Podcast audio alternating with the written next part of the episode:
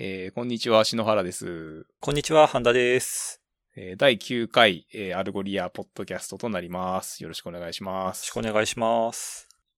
ぼちぼち梅雨明けてくる感じですかね。明けてほしいですね。7月ももう終わるんですけど、なんか、毎朝保育園の先生と、あの、送りに行った時に、今日も雨ですねって言って帰ってくる日々が続いてます。ああ。昨日、あの、昼間に自転車でジムに行ったら、はい。普通にその T シャツと短パンで行ったら寒くて、あれ？みたいな。で、雨降ってきちゃった、みたいなあー、みたいな。ですね。なかなか。結構あの、コロナの間っていうか、まあ、ままだコロナかもしれないですけど、あの、通販でスニーカーとかいっぱい買ったんですよ。はいはい。で、でも雨の日にあんま下ろしたくないじゃないですか。そうですね。で、まあ、ただでさえあんま外出ないのに、うんなんか、そのボロボロになったスニーカーを結局雨の日に履き続けてるっていう、こう、まあそんな感じな日々なんですよね。なるほど。ちょっといつか日の目を見る日を夢見ながら、まだそうですね。しばらくは温存ですね。ああの、あんまり本気で夏になっちゃうと、今度もう普通にサンダルとかになっちゃうんで、なるほど。あの、ええまあなかなかこれ難しいところなんですけどね。そうですね。なるほはい。まあ天気の話は、えーっと、そんな感じにして、ど。はい。で、ついに半田さんが、はいあ。の、ブログを開設されたということで。はい。あの、そうですね。なんかちょっと書く場所が欲しいなと思って、はい。あの、まあ、うんせっかくだしっていうんで自分でブログを、まあ、作ってみたんですけど、まあ、もともとはあの、ネタ的にちょっと思いついた、 Qiita の記事を書こう、書きたかったんで、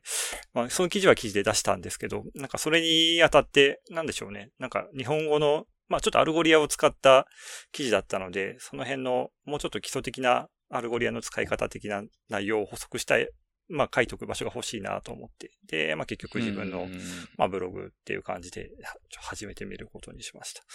あの、Kindle の本をあ検索するってやつではい。すよね。そうですね。 Qiita の記事は、あの、 Algolia で Kindle ライブラリーの蔵書を検索するっていう、まあ、記事、ネタみたいな記事なんですけど、はい。あの、もともと CSV でアウトプットするっていう記事を書いてる方がいて、それをがハテブに上がってきてたんで、まあ、CSV だったらちょっと検索できるような形にした方が便利だよなって個人的に思って、まあ、やってみたっていう感じでした。うんはいですね。はい。鬼滅の刃読んでる感じですね。鬼滅は、はい、あの、今年の2月だか3月ぐらいだか、ちょっと多分世間よりは遅めにブームが来たんですけど、なんか、あれですね、確かコロナが始まった後ぐらいに、はい、読むものが欲しいなと思ってまとめ買いした感じです。うん はい。はい。あの、自分のライブラリをサンプルにウェブサイト作ったんで、こう自分が過去何買ったかが全部バレてしまうっていう感じなんですけど。いいと思います。ですねはいまあ、そんな感じで、あの、まあ、ちょっと Algolia の、なんですかね、ネタ、ネタというか、まあ、基本的な、もうちょっとベーシックな内容を、まあ、ブログで少しずつ書いていけたらなと思って、まあ、いや、とりあえず始めてみましたってうんいう感じです。はい。うんこれ、えっと、使ってる技術って、まあ、あの、この、えっと、ブログドット達郎 .com は、あの、はい後でリンク貼っとくんですけど、ありがとうございます。はい。どう、どういう、こう、技術で出来上がってるんですか？えーっと、まあ、ちょっといろいろどんなのがいいのかなって見てみたんですけど、結局 Gatsby.js と、あと Amplify Console っていう、うまあ、組み合わせで作ることになりまして、まあ、そうですね。何がいいのかなとは思ったんですけど、まあ一つはちょっと Markdown で書けるテンプレートだったんで、うん比較的、えーまあ、記事を書くの書きやすいかなっていうのがあったのと、あとは、まあ自分自身あんまりそのフロントエンドの開発とかやったことがなかったんで、まあちょっと今時っぽい そのツールを使って、まあ作りながら React とうんうんかタイプスクリプトとか、まあグラフ QL とか、まあその辺の技術を勉強しながらやれたらなっていうことで、とりあえずやらせてもらいました。まあ、なんかテンプレートを作って公開している方が結構もう世界中にいるので、まあその辺から良さげなのをとりあえず、まあローカルにコピーしてきて、ちょこちょこカスタマイズするところからやり始めてって感じで。うんそうですねまあ大体でも1週間ちょっとぐらいですかね。連休中はあんまりちょっと作業できなかったんですけど。はい。うん。まあ、その、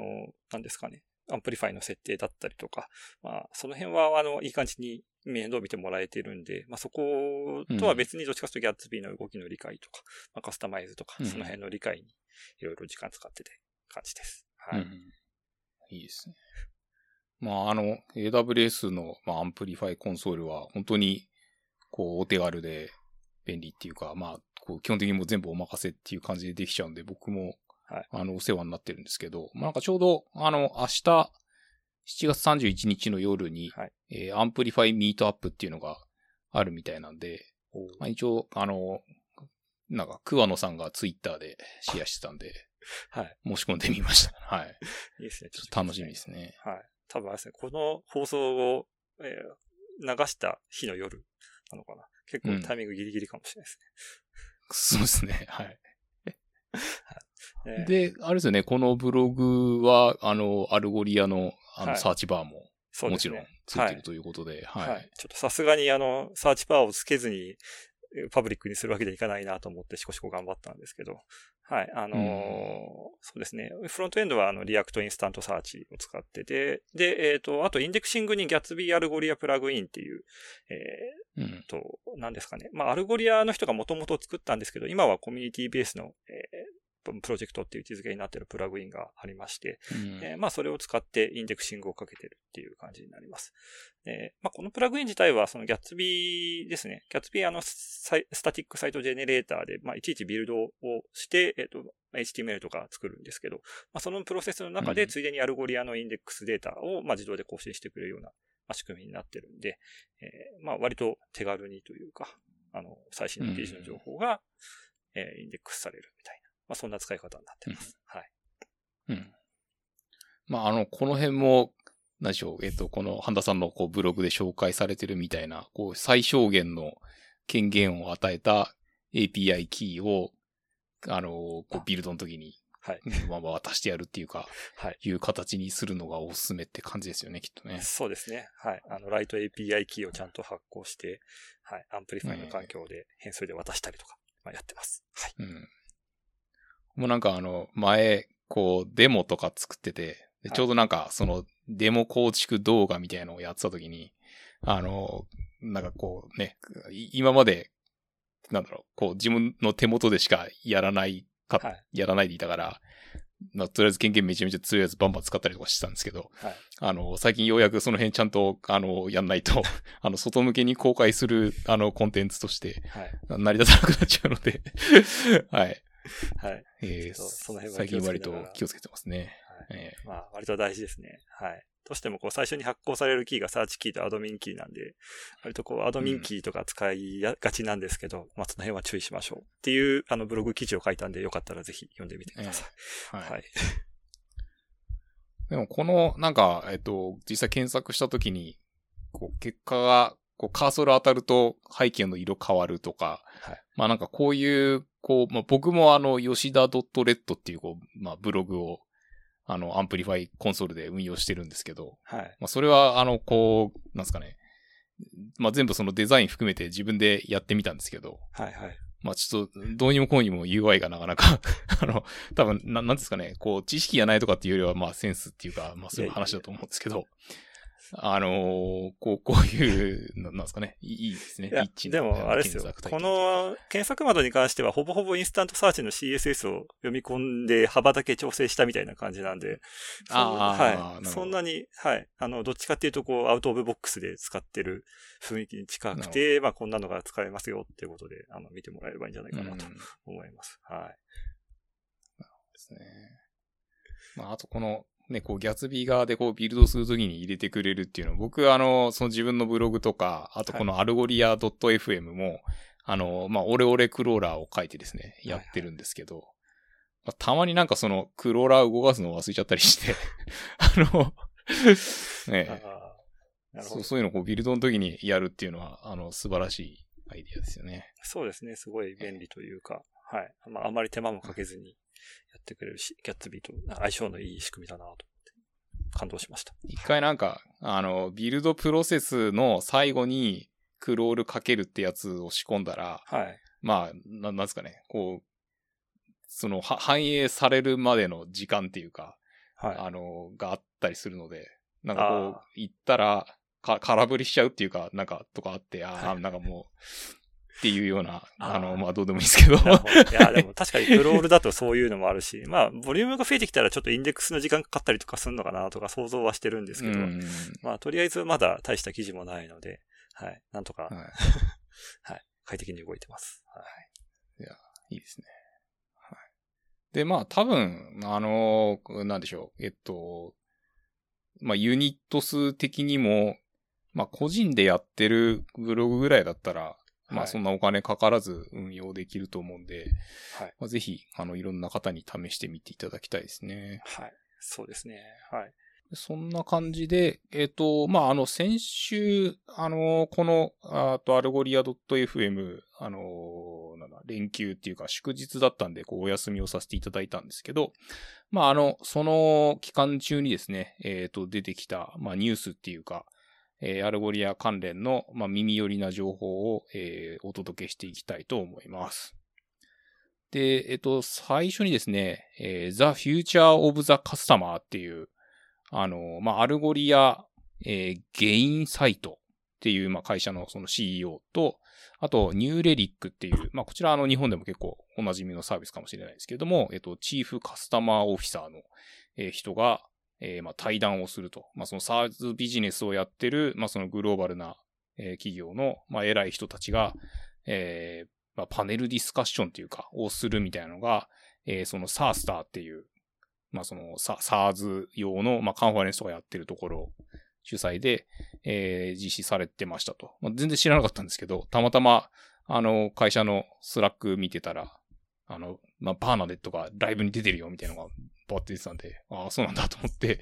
えー、後追いでちょっと見てみましたっていう感じなんですけど、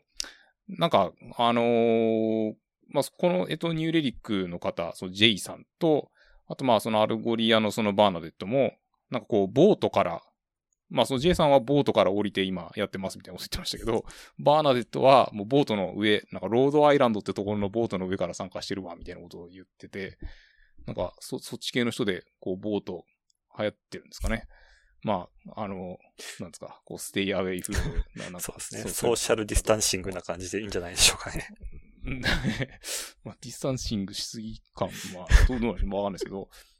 で、えっ、と、この New Relic の、えー、チーフカスタマーオフィサーの、えっ、ー、と、J さんは、まあ、今年の5月に、えっ、ー、と、ジョインしたっていう感じで、まあ、この方、あの、その昔、アクセンチュアで働いてて、まあ、あの、メインフレーム上で動くコボル書いてたみたいな、結構な、なんですかね、こう親しみのあるような、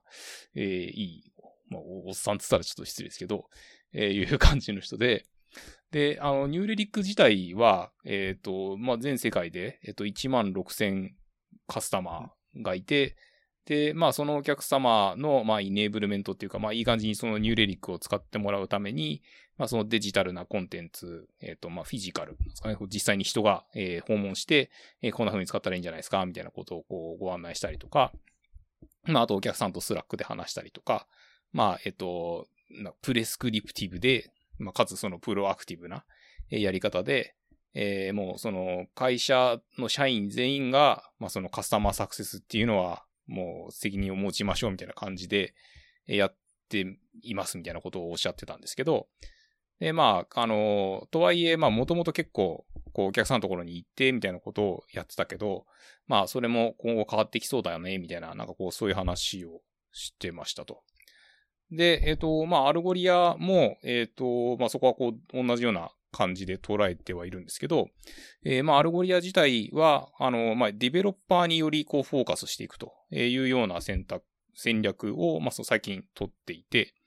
なんでまあ、あの、ちょっと、こう、なんですかね、笑い話的な感じで、まあ、そもそもその開発者、そのディベロッパーの人って、まあ、あんまりこの推しの強いセールスの人とかとはそんなに話したがらない感じだから、まあ、よりなんかそのテックタッチ、まあなんかこう技術的な感じで、えー、そういうところにアプローチするのをどうしたらいいかみたいなことを、えー、まあ、えー、いろいろ取り組んでますと。で、なんでまあなんかこうそういうのもあってですね、まあ最近僕がいるあの Solutions Engineering チームも、あの、まあ各そのいろんなお客さんとこういう話しましたみたいなところについて、その tech win する、あの、ちゃんとその技術的に評価してもらいましたみたいなところが、えー、なされているかっていうようなところにこう、重きが置かれるようになってきていて、なんで、まあ、今まで、えー、結構、まあ、なんですかね、そんなに別にいい加減にやってたわけではないんですけど、あの、よりこう、どういう、こう、技術的な理由で、えー、採用してもらえたのかとか、まあ、まだもらえなかったのかみたいなところを、あの、コントロールしながら、えっ、ー、と、するようになってきていますっていう感じですね。で、えっ、ー、と、まあ、またこの、えー、パネルディスカッションの話に戻るんですけど、まあ、あの、こう、結構ハードな、あの、セールスアプローチっていうのも、まあ、もともとすごい必要だったんだけど、で、まあ、ただそれだけじゃなくて、そのカスタマーサクセスっていう、あの、観点で、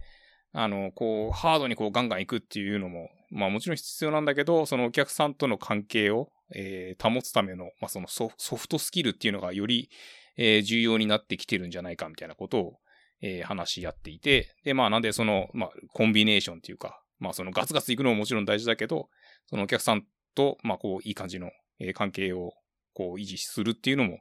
えー、大事だっていうような感じで、まああの、結構、まあ、こ、ここに出てた人たちは、まあ、そのアメリカが中心の、まあ、話をしてたと思うんですけど、まあ、この辺がこう、日本で、あの、他の、ええー、まあ、似たようなその SARS の人たちが、どう、どういうふうにやってるのかなっていうのは、我々もちょっと気になるところでは、まあ、ありますよねっていうか。そうですね。ええ。ー、で、まあ、ただ、その、これって、その KPI っていうか、まあ、お給料とかに、あの、関わってくる部分なので、なんかあんまりこう、公表とかできないのかもしれないんですけど、まあ、あの、やっぱり、その、カスタマーサクセスって言っても、あの、ただそのスキ、ソフトスキルがあればいいっていうわけじゃなくて、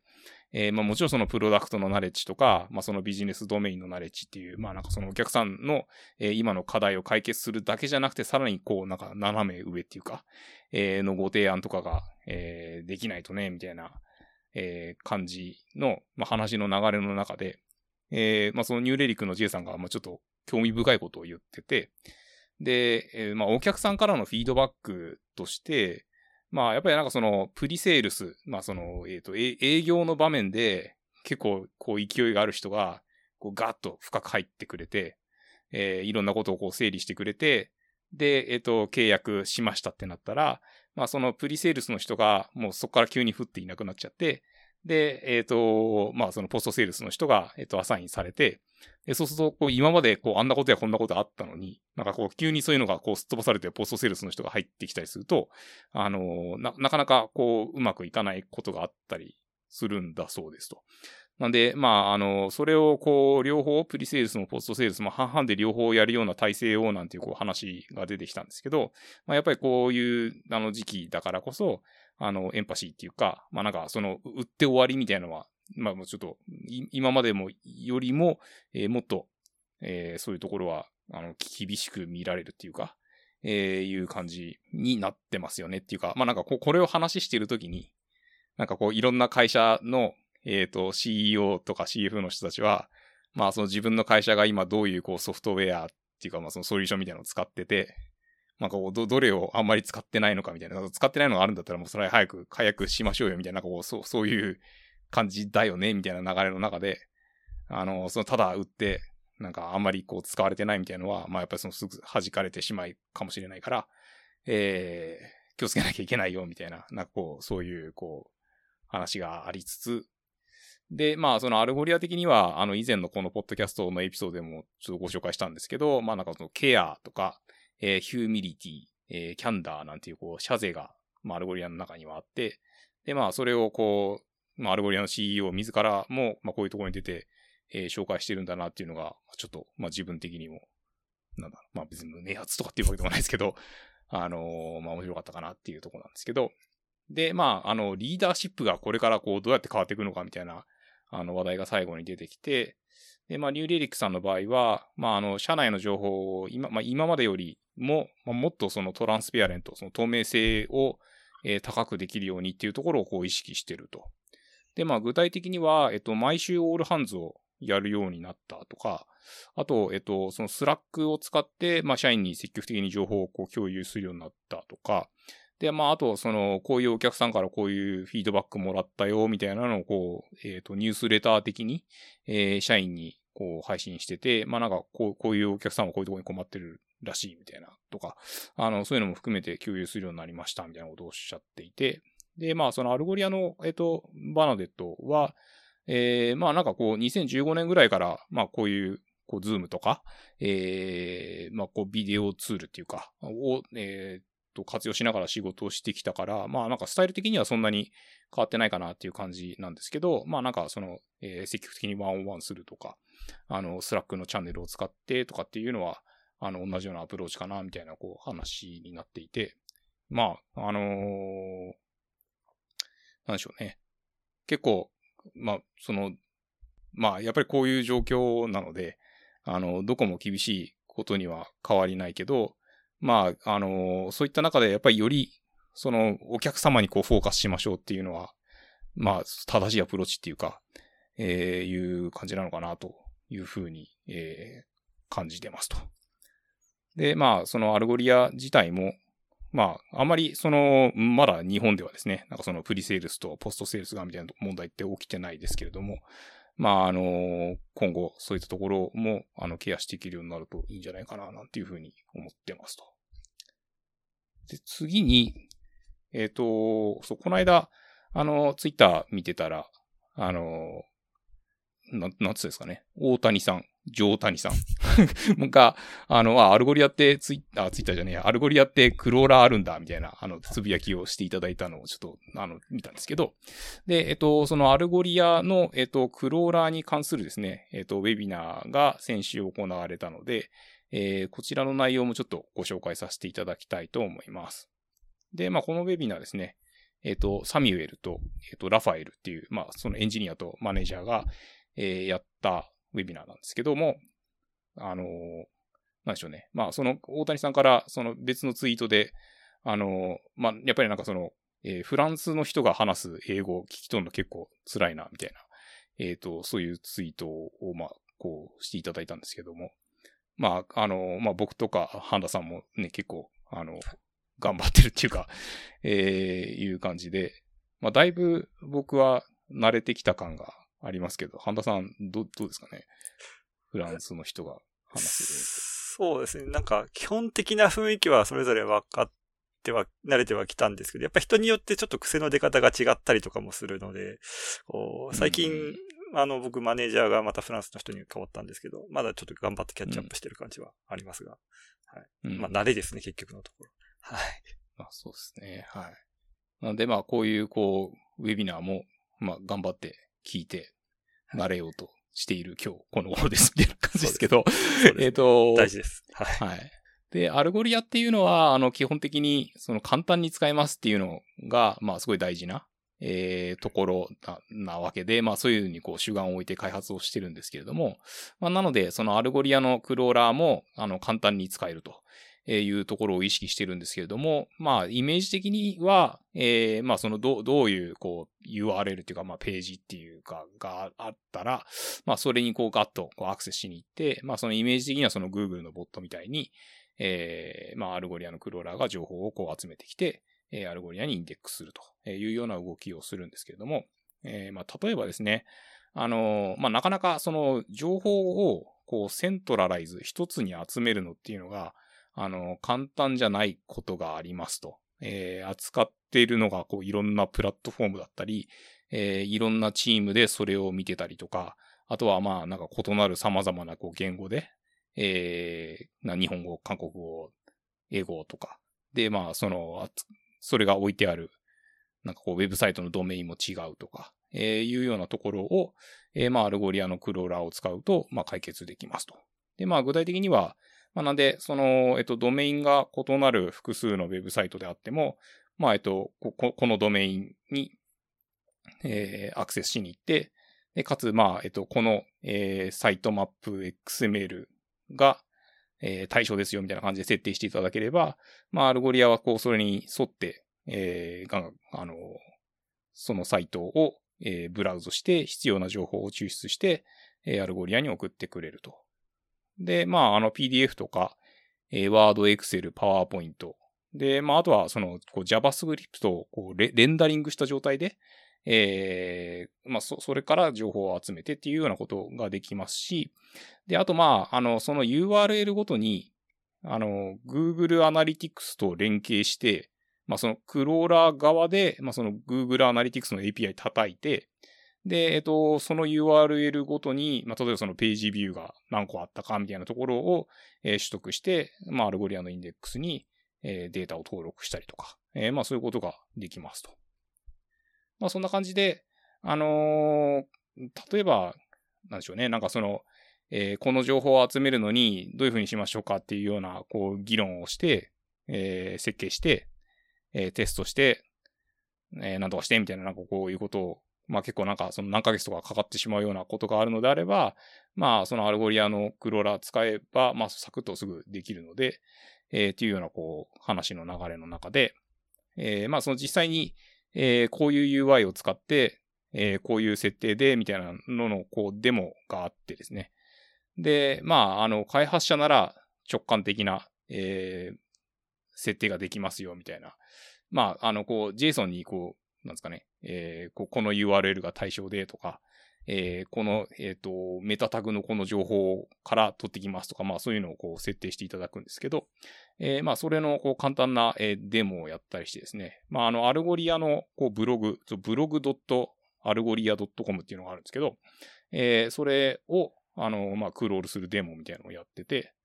まあ、あの、たまにそのアルゴリアのクローラーって、そのどれぐらいの速さで動くんですかみたいなことを聞かれるんですけど、まあ、このデモでお見せしてるみたいに、その100個ぐらいの URL だったら、ほんと一瞬なので、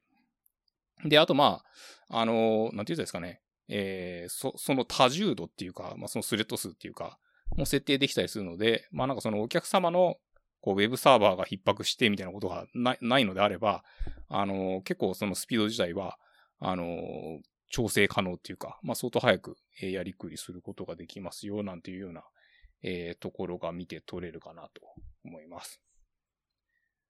で、えっ、ー、と、まあ、アルゴリアの、えっ、ー、と、クローラーを使った事例の紹介とかもあって、えー、ちょっとこれフランス語読みにくいんですけど、そのソシエテジェネラル？ジェネラレ。まあ、あの、ジェネラレ。はい。ジェネ、ジェネラル。すごいわかんないですけど。で、で、えっと、まあ、ここはなんか、あのー、予算がタイトっていうか、どっちかというと、その、開発者のリソースを確保するっていう予算っていうか、えー、まあなんかその、アルゴリアの購買云々っていうよりも、まあなんかそ、そのリソースの確保が大変だったみたいなところらしいんですけど、まあそれをこう、アルゴリアのクローラーを活用したことによって、えー、解決できて、で、まあ、あのー、サービスとしては、えー、モバイルからのアクセスだと、えー、22%。で、全体だと15%。 bounce rate ってなんですかね、こうウェブサイトに来てくれたけど、何もしないで帰っちゃったっていう人が、えー、まあそれぐらいの割合で下がったと。で、あの、コンバージョンレートが、まあかなり大幅に向上したということで、まああの、サクッと入れられて、えー、いい、あの、KPI、まあ向上したので、えー、よかったですね、みたいな事例があったり、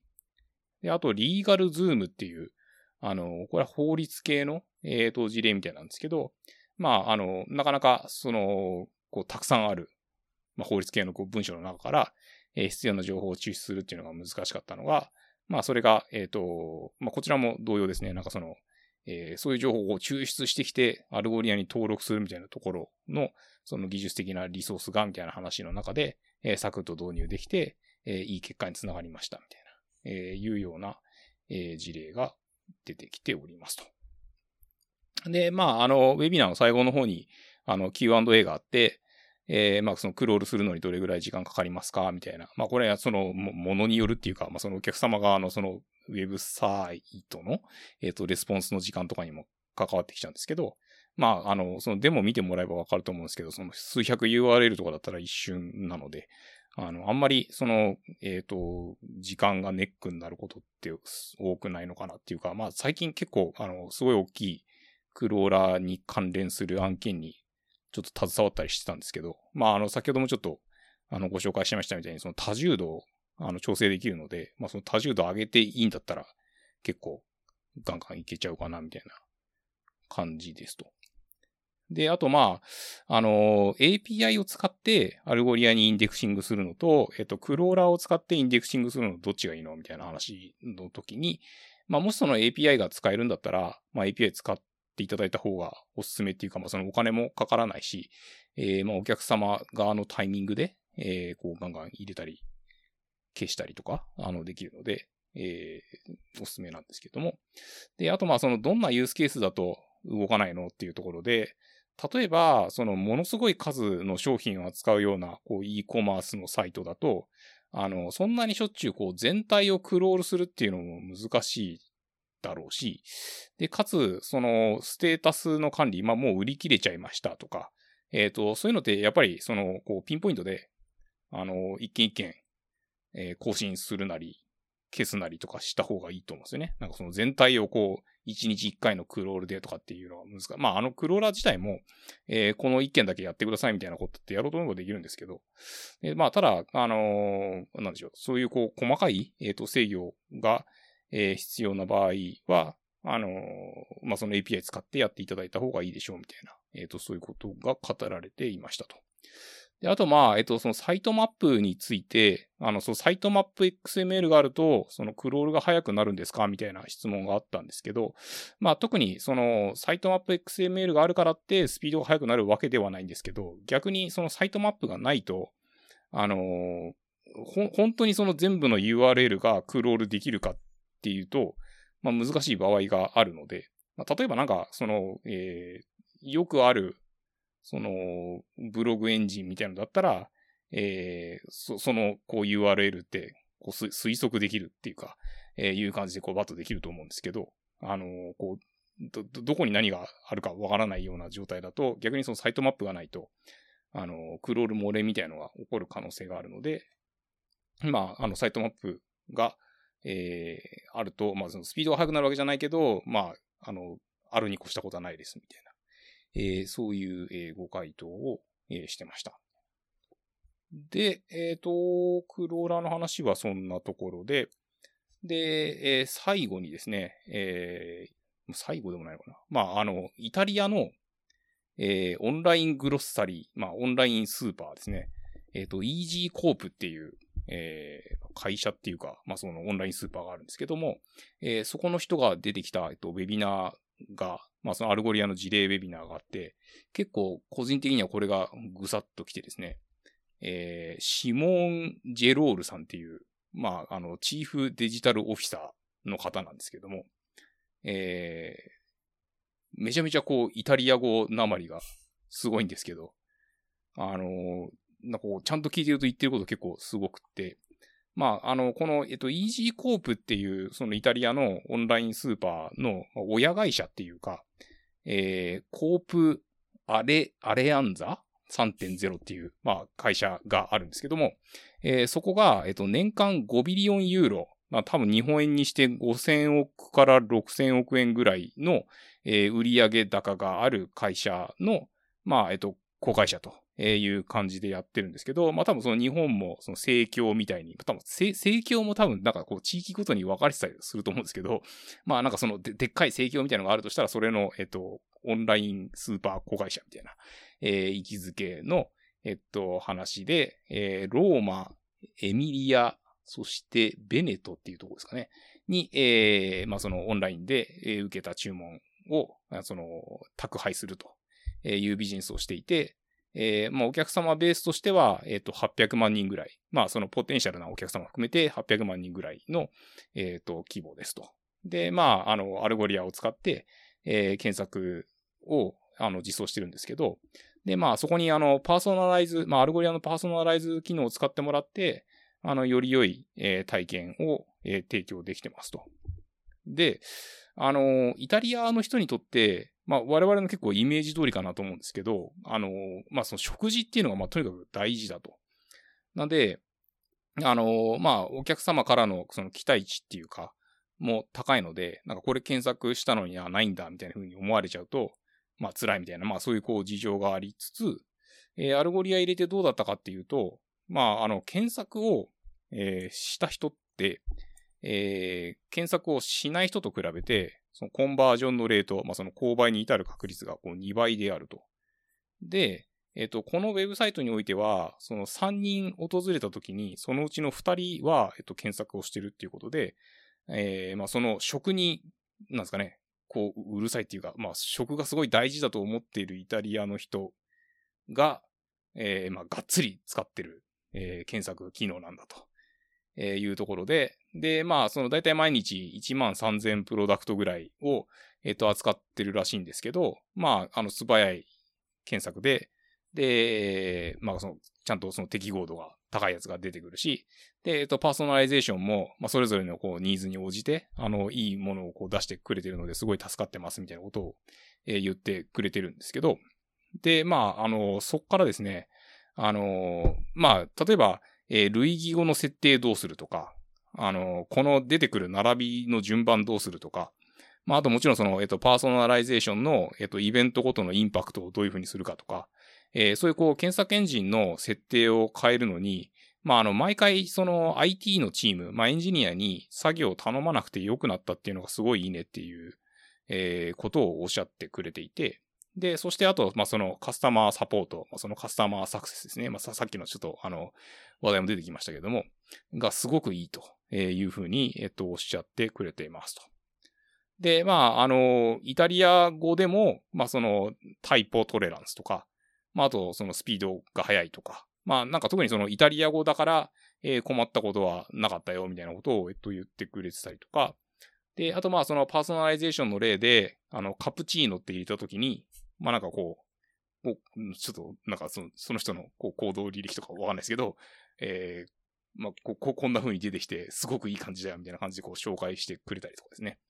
えー、言ったような、あの、こう事例なんですけども、で、まあ最後に、あの、 metrics を、えっ、ー、と、紹介してくれていて、で、あの、やっぱりそのコロナな状況で、オンラインスーパーに、あの、アクセスってめちゃめちゃ増えたみたいなんですけど、まあ、あの、そういったところでそのパフォーマンスの問題とか全然出ませんでしたよとか、で、まあ、あの、先ほどもちょっとご紹介しましたけども、そのバウンスレート、あの、ウェブサイトに来てくれたけど何もしないでとか言っちゃったみたいな人の割合がすごい下がったとか、えー、コンバージョンレートも、えー、9.3%上がったよとか。で、えっと、それと、えー、あと平均購買単価も、えー、2.5%上がってるみたいな感じで、あのー、すごく、あの、良い効果が出ましたと。で、まあ、あの、この人が言ってることがすごいいいのは、まあ、やっぱりその検索エンジンっていうのは、そのコマーシャルツールなので、あの、まあ、そのビジネスのことなんだと。なんで、えっと、毎日メトリクスをチェックして、もうより良くしていく、その自分たちでより良くしていくっていうところをやっていく必要があって、で、まあ、そのために、まあ、その Algolia の、まあ、そのサポートを活用したりとか、えー、まあ、プラットフォームを、まあ、よりこう、フル活用しましょうみたいな、えー、いうところで、まあ、やっぱりなんかその、えー、プロジェクトをやるときに、そのオーナーシップは必ずビジネス側が持ちましょうっていうことをおっしゃっていて、まあ、そこがこう一つ、あの、この会社が、えー、うまいこと、えー、 Algolia をこう活用できて、実際に結果が出ているっていうところのポイントなのかなというふうに、えー、思いましたと。で、まあ、ここのあのウェビナーも Q&A があって、まあ、 Algolia 導入するのにどんぐらいかかりましたか？みたいな時に、まあ、ウェブサイトだと、あの、最初 Algolia 入れた時は、その1ヶ月ぐらいだったかなとか、で、あとまあ、あのー、その1万3000商品ぐらいの、えっと、インデックスのやり取りとかも、まあ、あのー、別になんか1万3000件ぐらいだったら、あのー、毎日こう、更新とかしても、まあそんな、なんか、っていうような感じなのかなっていうような受け答えでしたと。で、えっ、ー、と、まあ、特にそのイタリア語で苦労したことはないっていうことなんですけど、あのー、まあ、そうですね。なんかこういろんな質問あったけど、まあ、特になんかあんまりこう、すごい困ったことみたいなのはありませんでしたみたいな感じだったかなと思います。そうですね。なんか、どんなところなのかなと思って気になってウェブサイトちょっと見に行ってみたんですけど、割とこう、 InstantSearch JS を使った、うん、まあ、比較的スタンダードな感じの実装で、まあ、作っていただいてるみたいで、はい、あの、サクサク動いてて、うん、えー、ことですね。なんか、まあ中入ろうとしたら最初にいきなりイタリアの郵便番号を聞かれるんで、こう適当に調べたやつを入れて中覗いてみたりとかもしたんですけど。うん。うん、で、なんかイタリア語はまあ僕全然わかんないんですけど、こう、試しにパスタとか入れて検索してみるとやっぱ1272件とかわーっと出てきて、すごいいろんな種類のがあるんで、うん、やっぱこの辺をこう、なんですかね、パーソナライゼーションとかでうまいことをお勧めしてきたりとか、まああるいはそのパスタの種類でちゃんとそのヒットするものをまあ拾ってきたりとかっていうあたりを、やっぱり気を使って使っていただいてるのかなっていう感じがしました。うん、まあ、なんかイタリア人あのダブリンのオフィスで働いてた時結構同僚にたくさんいたんですけど、まあそのせいもあってちょっとイタリア語なまりの英語ってすごい懐かしい感じがして、ちょっとなんか よかったんですけど。で、やっぱりその一緒に働いてた感じとしてみんな食へのこだわりとか料理へのこだわりがすごくて、んなんかこう、オフィスの引っ越しの時に、ね、コーヒーマシン選びにすごいうるさく、こう、それぞれ意見を述べてたりとか、なんかチームでお祝い事があった時に、なんですかね、結構いいおっさんなんですけど、自家製のティラミスを持ってきて振る舞ってくれて、またそれが結構美味しかったりとか、まあそんな、こう、イタリア人との思い出みたいなのを思い出す素敵なウェビナーだったなっていう 感じでした。はい。そうですよね。まあなんか、そのカプチーノの、なんかその差も、まあ僕には分かんなかったですけど、まあ多分なんかああったでしょうね、きっとね。と。で、なんか、はい、あのス、スパゲッティも結構なんかそのねねじれてるやつとか、なんかこう、ね、長いの短いのとか。そうそう。えー、まあそう、日本人のやっぱ米とかお茶とかそういうのに対するこだわりと似たようなところがあるんじゃないかなと思います。はい。うん。まあそんな感じでこれ、あの、すごいいい、あの、ウェビナーだったと思うんで、まあこれもあのリンク貼っておくので、よかったら、えー、ご覧いただければなと思います。で、あとですね、あの、まあ、 Algolia と、あと Contentful さんとで一緒にやってる、えっ、ー、と、 Dream Stack Podcast っていうやつがあるんですけど、まあ、それの、えっと、三つ目のエピソードが、えっと、公開されてたので、まあ、あの、ざざっと聞いてみましたっていう感じなんですけど、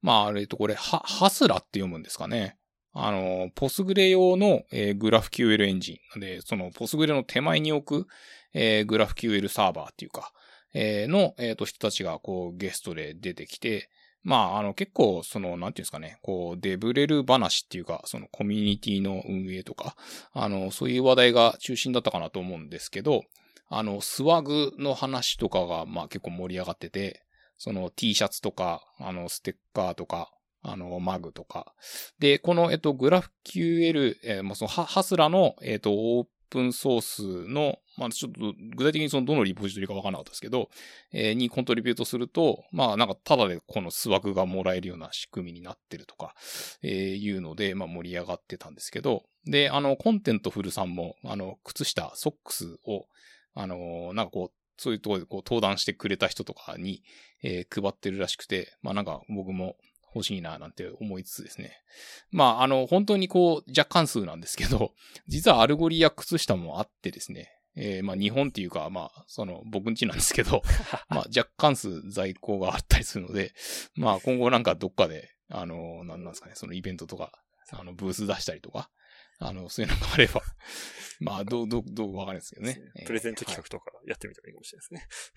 えー、そうか、お便りをくださった方とか、まあ、そう、まあ、そうそうですね。なんか、考えますか？そのうちなんか。は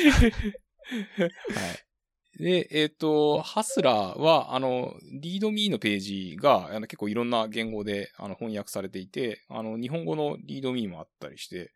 あの、ちょっと後で読んでみようかなっていう感じだったりします。で、えっと、まあ、このポッドキャスト自体は、あの、多分その Hasura のチームの人たちが、こう、インド系の人が多かったのかなっていう感じなんですけど、そういえば、 Algolia あんまり、そのインド系のエンジニアの人を見かけないっていうか、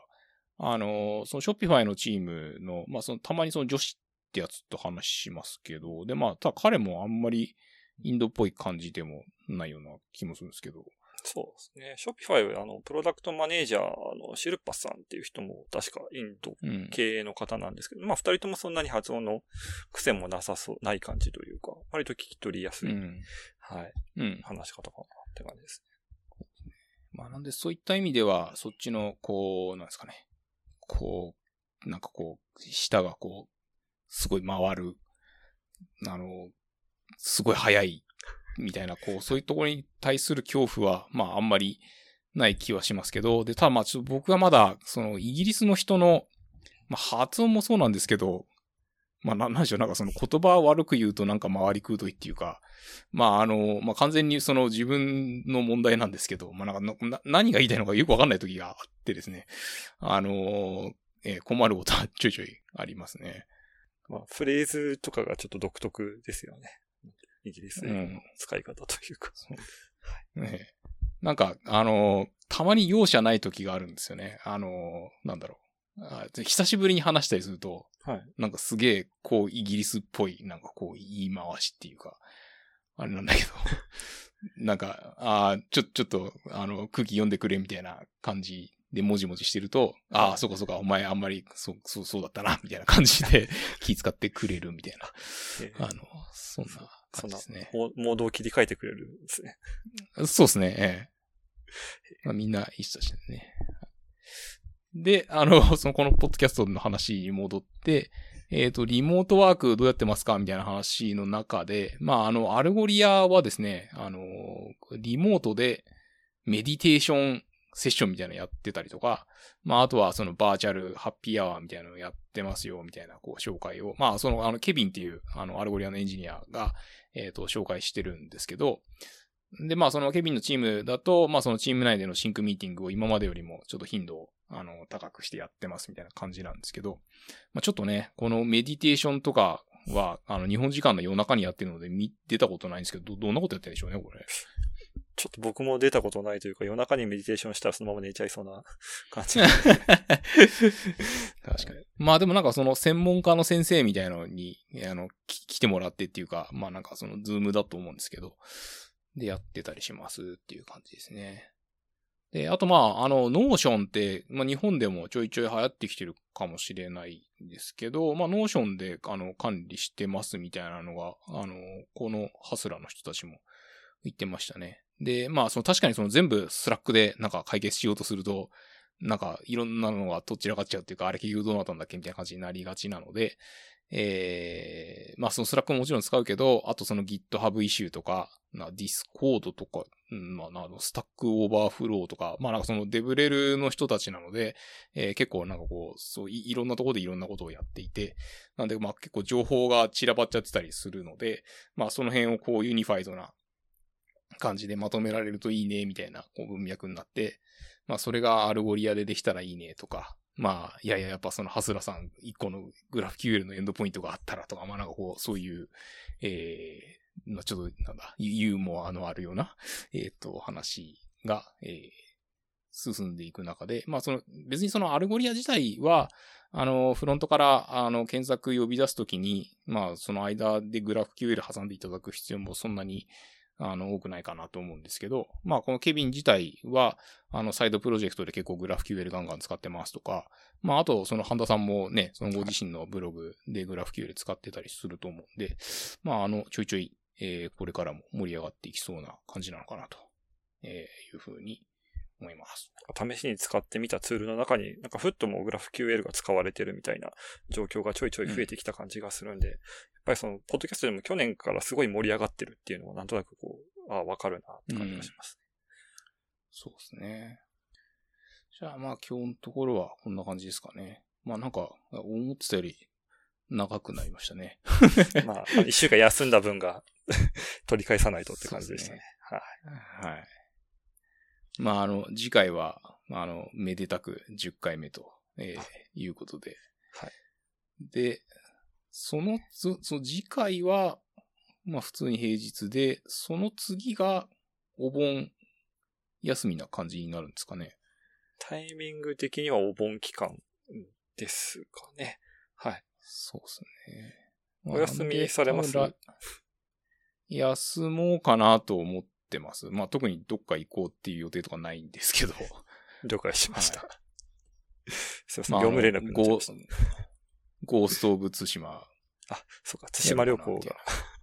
そうですね、はい。いう感じですね。気をつけて対馬に行ってきてください。はい。なんでまあ、8月6日に、えー、10回目のエピソードを収録して、えー、7日に配信させていただいて、